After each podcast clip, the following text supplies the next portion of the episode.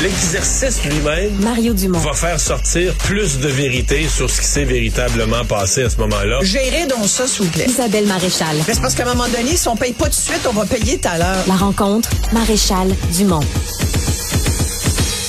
Bonjour Isabelle. Bonjour Mario. Alors, euh, tu veux me parler de la COP 15, euh, ce grand sommet sur la biodiversité qui se tient à Montréal? Oui, parce que c'est un sujet qui devrait tous nous intéresser.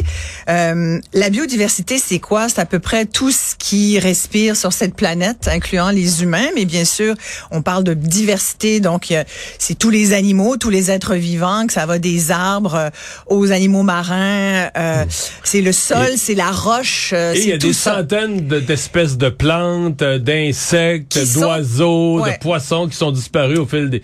Et ça, on le sait. Tu vois, ça, c'est dans les choses qu'on sait depuis un certain temps. C'est-à-dire que plus on avance dans le temps et plus il y a d'humains. Il y a pas très longtemps, on célébrait, je trouvais qu'on se réjouissait peut-être un peu vite de ça, mais on a atteint le chiffre de 8 milliards d'humains sur euh, cette planète. Mais là, c'est fini, par exemple. Peut-être que Ça va augmenter encore un peu, mais quand tu regardes les courbes, là, c'est plus exponentiel. On s'en va pas vers 10, 12, 14, 18 milliards. Ben, là, heureusement, Mario, c'est- parce qu'on y Même a- la Chine, même on- les gens disent, mais la Chine, la Chine, là, on dit que la population de la Chine, mettons, d'ici 2100, va diminuer, va retomber en bas du milliard, là, tu sais, va diminuer Il y a des vieillissements de population, les sociétés ont des classes moyennes, commencent à avoir moins d'enfants qu'à une autre époque. C'est sûr, puis il faut en arriver là. Puis il y a toute une remise en question de, du, du bénéfice véritable à en avoir des enfants dans un monde dans lequel on vit euh, anxiogène au possible. Fait que bref, c'est la biodiversité, c'est donc tout ça.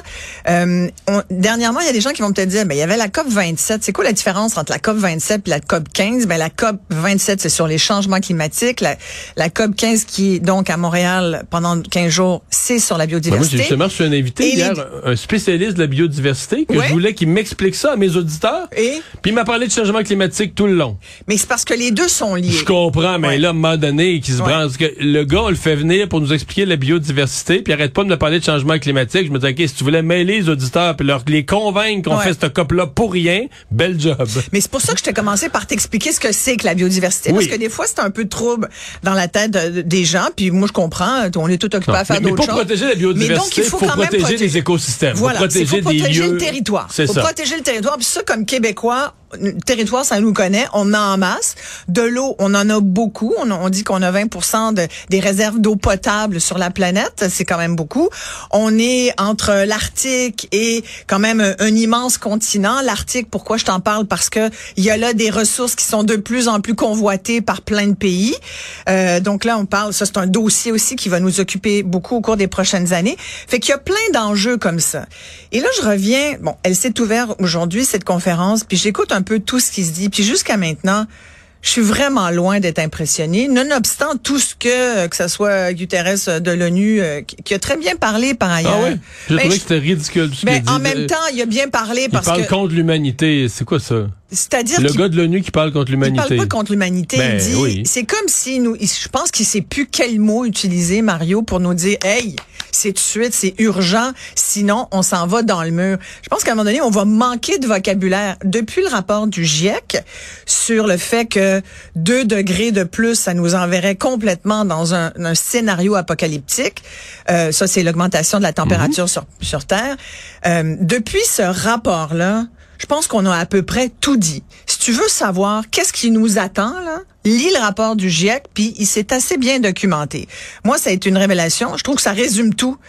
Maintenant, on a besoin de combien de COP, de combien de pays pour être convaincu qu'il faut effectivement avoir un plan d'action pour la diversité, pour la biodiversité, pardon, et pour éviter euh, et pour une- transition écologique et économique, parce que les deux sont liés aussi, qui nous amène à ralentir les dégâts qu'on fait, nous, humains, sur le climat.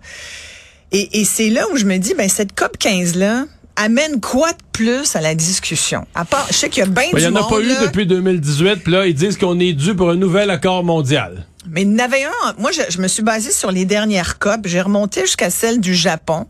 Euh, d'où on avait sorti à peu près 10 objectifs importants, la COP d'Aichi, hein, où euh, finalement on apprend aujourd'hui que euh, le plan qui avait été sur lequel tout le monde s'est entendu, qui a été voté d'une certaine façon, donc il y a 12 ans, il a même pas été atteint. Les objectifs d'Aichi au Japon n'ont pas été atteints.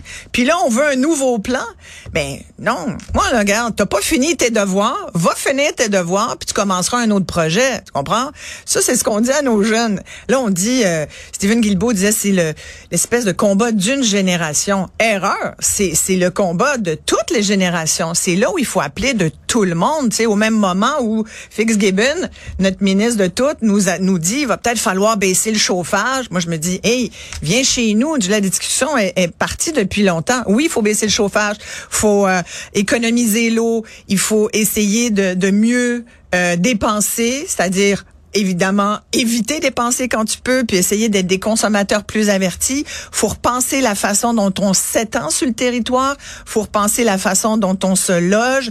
Euh, tu sais, il y a des, il faut, c'est ça le plan là qui interpelle, qui devrait interpeller tout le monde.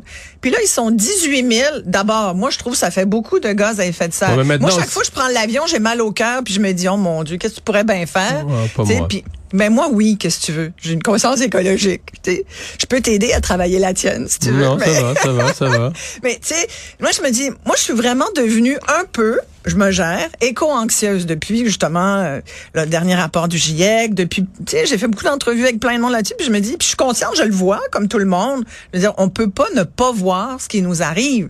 Tu sais, oui, on est content qu'il fasse chaud euh, de plus en plus tard en hiver. Je veux dire, l'été c'est des canicules, ça on trouve ça moins le fun. Euh, puis là en ce moment, ben il arrête pas de pleuvoir alors que normalement il devrait peut-être neiger. C'est tout ça qu'on remet en cause. Tu regardes euh, la grande barrière, euh, barrière de corail en Australie dont on nous dit qu'elle euh, qu'elle périclite. T'as le volcan, le volcan à Hawaï qui vient d'être en éruption. Je veux dire, on pourrait tout te nommer ça. Plus des espèces tout près de chez nous. Tu sais les chevreuils à Longueuil, ben c'est ça. C'est un, c'est ça. Tu vois, ça fait. Mais ça, c'est l'exemple. Ça, c'est l'exemple d'une espèce là qu'on est mal pris en notre rôle. Exact. Mais tu je pourrais te parler du euh. Ben, c'est parce qu'elle descend aussi. On les voyait pas avant. Mais là, Non, ils descendent. Ils viennent de Virginie, c'est les serres de Virginie. Ouais, mais il y a bien des animaux qui descendent parce que Ouais. je, je m'en allais sur non, le pergélisien. mais, non, mais le- le- le- le- les chevreuils, c'est un exemple. comme on habite le territoire, on Ouais. a enlevé les prédateurs. On veut plus qu'il y ait de loups, mettons. On veut pas vivre à Longueuil avec des loups. Oui, exact. ou Donc, des a tout- renards. Donc, ou de, tout- ben, les renards mangent pas les, tuent pas les chevreuils. Non, mais c'est Ils que là, tu te retrouves avec, avec je trop de chevreuils. Toute, toute la, la, la chaîne Moi, je suis, prêt à, alimentaire. res- je suis prêt à respecter la nature. Moi, j'ai pas arrêté de dire aux gens de Longueuil qui sont contre le- le- l'abattage des chevreuils. Ben, on va amener des loups à Longueuil. Ben oui, tout à fait. On n'aura plus besoin de les chasser, les chevreuils. Ouais. ouais. C'est une bonne idée, ça? Mais c'est pas une bonne idée. Je veux pas partir ces chevreuils de Longueuil parce que pour moi c'est un faux débat, mais c'est un exemple de choses qui nous arrivent puis on dirait que comme humain tant qu'on l'a pas en plein visage, on n'est pas conscient. mais dans le cas tu de la biodiversité, je reviens sur le discours de Guterres, c'est que tu dis à l'humanité détruite. Mettons une des choses qui a détruit beaucoup d'écosystèmes, c'est l'agriculture. Parce que là, on, Ben dit, on oui, est 8 milliards, on est 8 Ouais. milliards d'humains sur Terre, puis tous... C'est-à-dire, c'est l'agriculture par le biais de monoculture industrielle. Non, non, c'est Arrête, ça la arrête, différence. arrête. Ben non. À partir du moment où tu crées une ville, OK, dans des villages, là, Ouais. chacun peut avoir sa ferme, son affaire, mais de la minute que tu crées une ville, Ouais. ben, t'as de l'agriculture industrielle. Tu peux pas nourrir T'as des pas villes. d'agriculture industrielle, Mario, dans des villes. Mais pour nourrir Mais non, les pour habitants. nourrir les villes. Mais Donc, dès que t'as une ville, faut que quelqu'un- t'as un million de personnes, là, puis ils ont tous pas de terre, là. Mais non, c'est sûr. C'est pour ça que c'est relié au nombre d'humains sur la planète aussi. Oui, je comprends, Puis mais- c'est pour ça qu'on a. Mais- mais l'agriculture, C'est l'industrialisation. Ce que j'allais dire, c'est que l'agriculture, c'est pas l'humain qui veut détruire l'humain. C'est l'humain qui veut nourrir son frère, là, qui veut nourrir sa sœur, qui veut nourrir l'autre. un des enjeux, c'est l'agriculture. Mais c'est un Je des enjeux majeurs. te- mettre le- la nuance. Mais ce que je C'est pas te dis, c'est que quand pendant- Guterres dit l'humanité veut se détruire, non, l'humanité, peut-être qu'on a mal fait l'agriculture, Oui. qu'on a détruit trop, faut apprendre, ça, ça se dit. Mais de dire que les gens qui ont fait l'agriculture, c'est une gang de sauvages qui ont juste voulu tuer Mais des... je sais que ça, te- ça, ça touche. Non, mais- mais- moi mais aussi, c'est vrai gars, pour- je suis né sur une terre. C'est vrai pour l'industrie, c'est aussi vrai, c'est pas vrai que l'humain est entré à faire le mal. OK, alors qu'est-ce que tu dis aujourd'hui pour convaincre tout le monde que c'est un enjeu prioritaire? Mais d'abord, tu donnes la tu parole, tu, donnes la parole à des scientifiques là, plutôt qu'à des bouffons. OK, là, mais c'est pour ça que tu, tu mets de l'eau à mon moulin.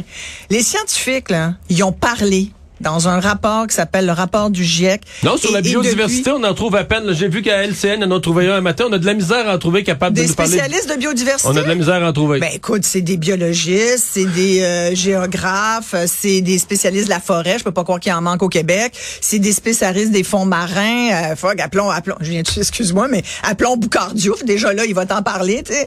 Euh, Il y en a plein de monde qui sont ici chez nous. En plus, ça, j'ai commencé par ça tout à l'heure. Il y a plein de gens super calés sur le dossier au Québec. sais. Euh, Laure Varidel, il y en a plein là, de gens qui peuvent te parler de ça.